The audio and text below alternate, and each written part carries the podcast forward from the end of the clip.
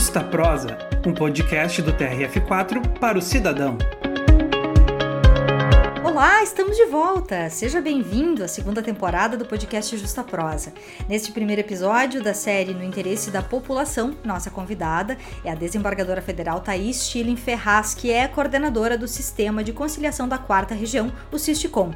Vamos falar sobre a conciliação no ano passado, os projetos para 2021 e também orientações para participar de resoluções consensuais de conflitos e quais são as novas portas abertas para essas possibilidades. Doutora Thaís Schilling Ferraz, muito obrigada pela sua participação. Eu que agradeço o convite, Maju, olá.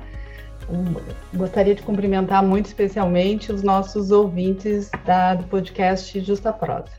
Bem, doutora Thais, a minha primeira pergunta é sobre o ano que passou.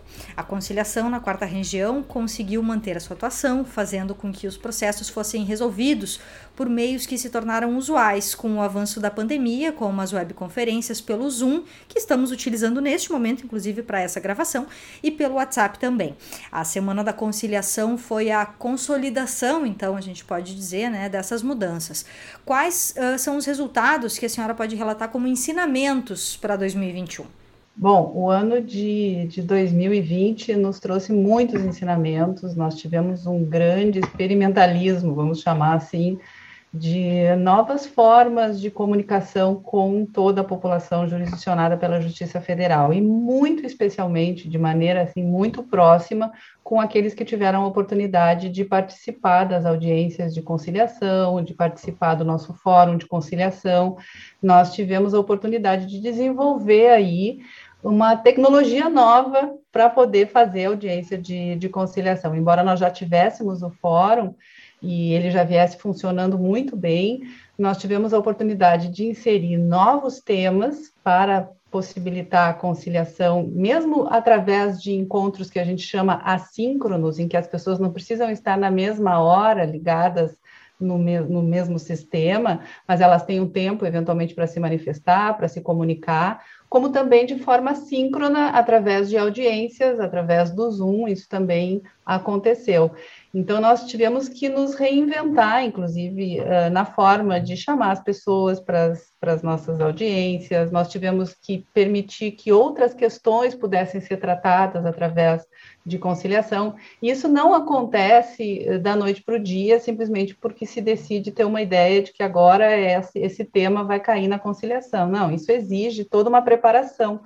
Então, os Sejuscons, que são os nossos centros judiciários, de resolução de conflitos da Justiça Federal tiveram que se organizar juntamente com o sistema de conciliação da quarta região do tribunal para uh, preparar todos os atores dessas audiências de conciliação e mediação para que aquilo pudesse acontecer de fato. Então, teve toda uma preparação, contatos prévios com os, as instituições que atuam na Justiça Federal, com a União, com o INSS, Caixa Federal e outras instituições com grande quantidade de processos, para viabilizar que sempre fosse possível acontecer aquelas audiências com a presença de todos os interessados. Nós tivemos bastante procura pelas audiências de conciliação ano passado, criamos novos fluxos de trabalho e, sem dúvida, esse é o legado que fica para 2021. Hoje nós já temos outras, outros temas que estão entrando em conciliação e que estão aproveitando desse aprendizado que nós tivemos ao longo do ano passado. Bem, existe também uma série de projetos né, previstos para 2021 na conciliação no âmbito da Justiça Federal no sul do país.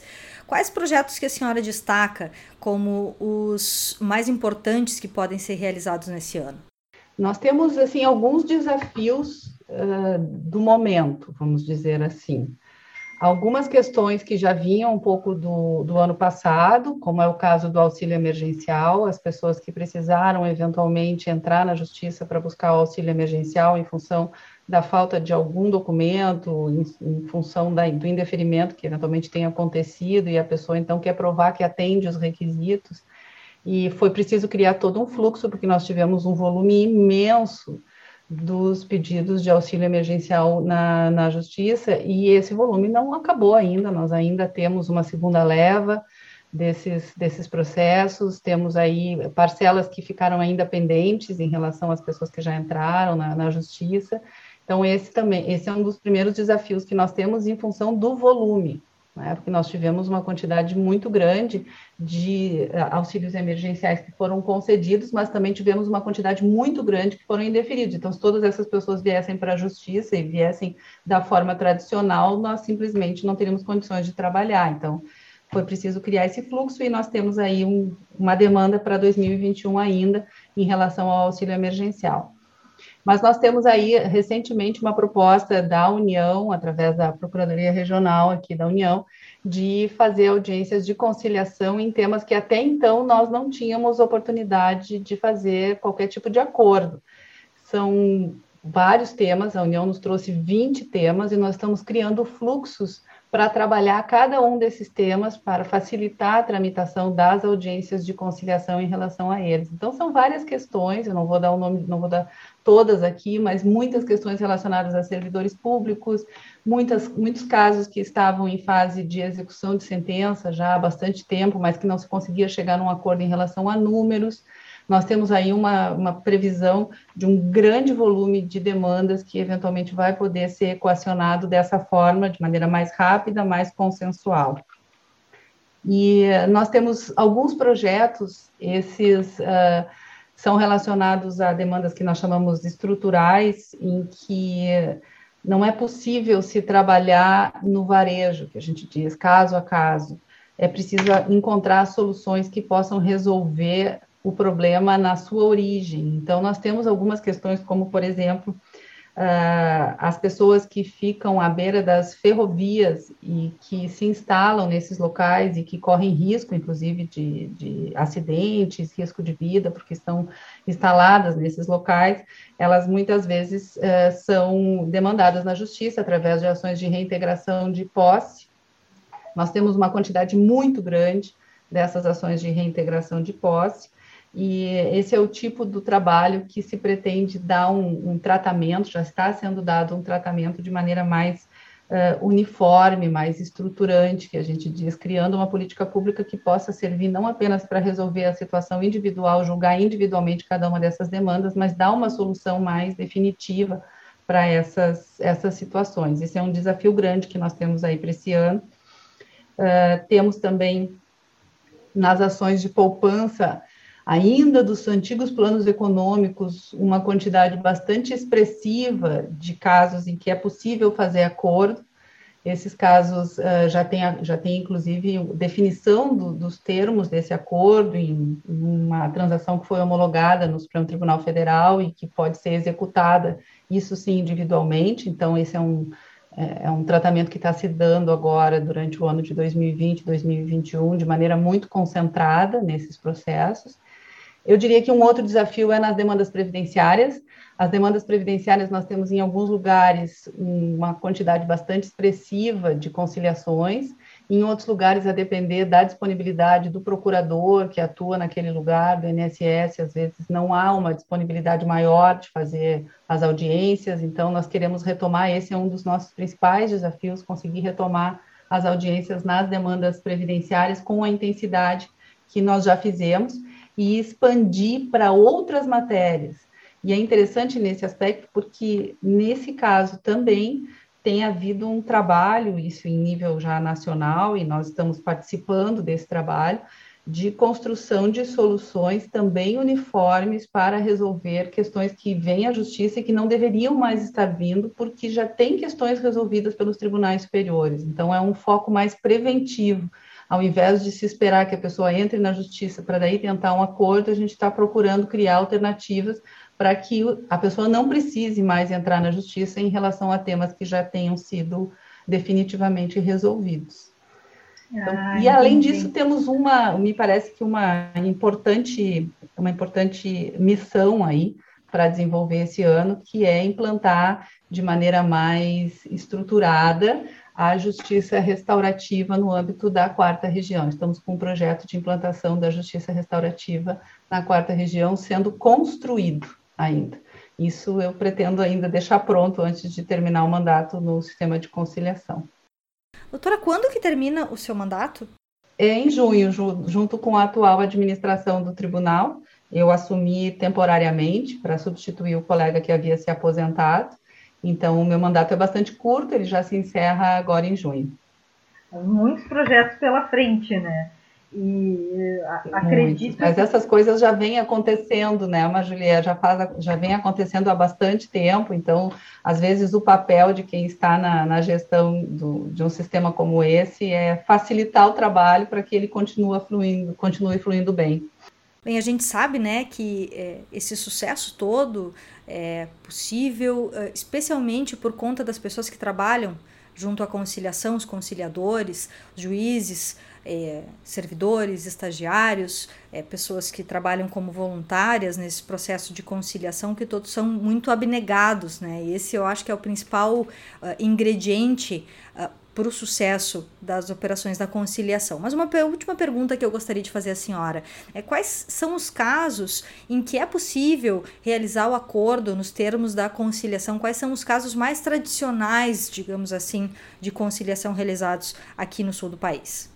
Nós temos a poupança, que é um dos temas que atualmente uh, tem já, inclusive, sacramentadas as possibilidades já bastante definidas de, de se fazer acordo. Nós temos tradicionalmente as ações do Sistema Financeiro da Habitação, que foi onde começou todo o projeto de conciliação no âmbito da quarta região, as ações em que se discute financiamento da casa própria. Hoje em dia, essas ações já não, já não existem quase, o que a gente tem hoje são aquelas ações de vício construtivo.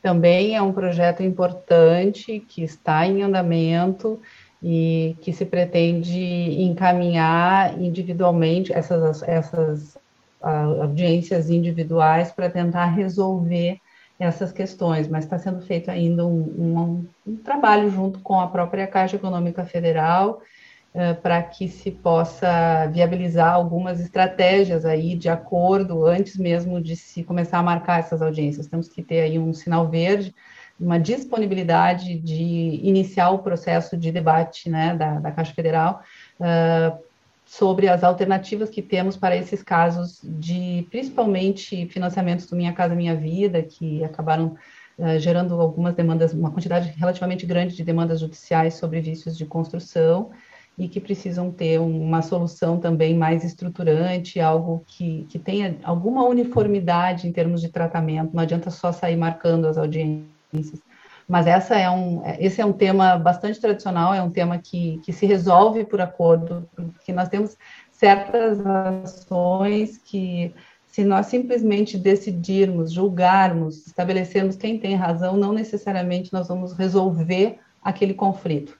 Isso é muito característico nos processos em que se discutem questões de financiamento habitacional, às vezes financiamentos bancários. É, sem acordo, às vezes não se consegue resolver de fato o problema.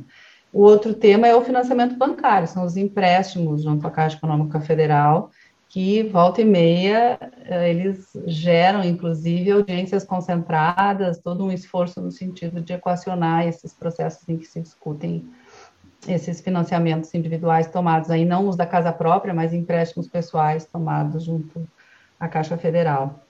Esses são temas bastante comuns, além do previdenciário, em especial as ações por incapacidade, que, como eu disse, eh, é um tema que, a depender, depende um pouco da, da iniciativa também do próprio INSS, dos procuradores do INSS, que em determinadas subseções, às vezes, não estão com a mesma disponibilidade ou com a mesma autorização, isso é importante que se diga, a depender das chefias também, às vezes os procuradores não se sentem suficientemente habilitados a fazer proposta de acordo, né?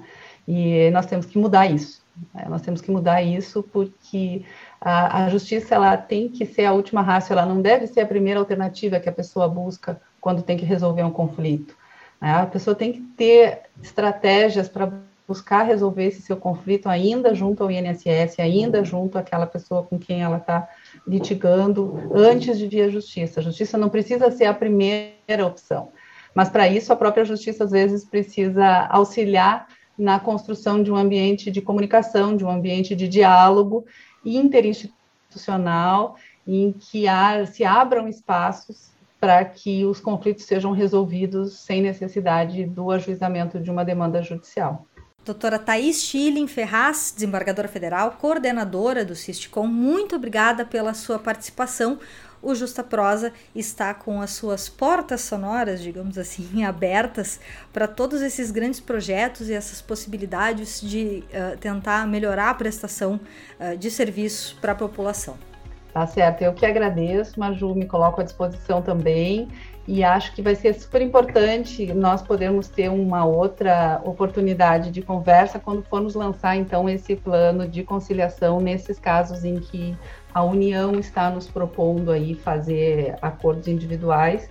Esse projeto está em andamento e em breve nós queremos poder divulgá-lo porque vai realmente atingir uma quantidade bastante considerável de pessoas que podem se interessar por esses acordos.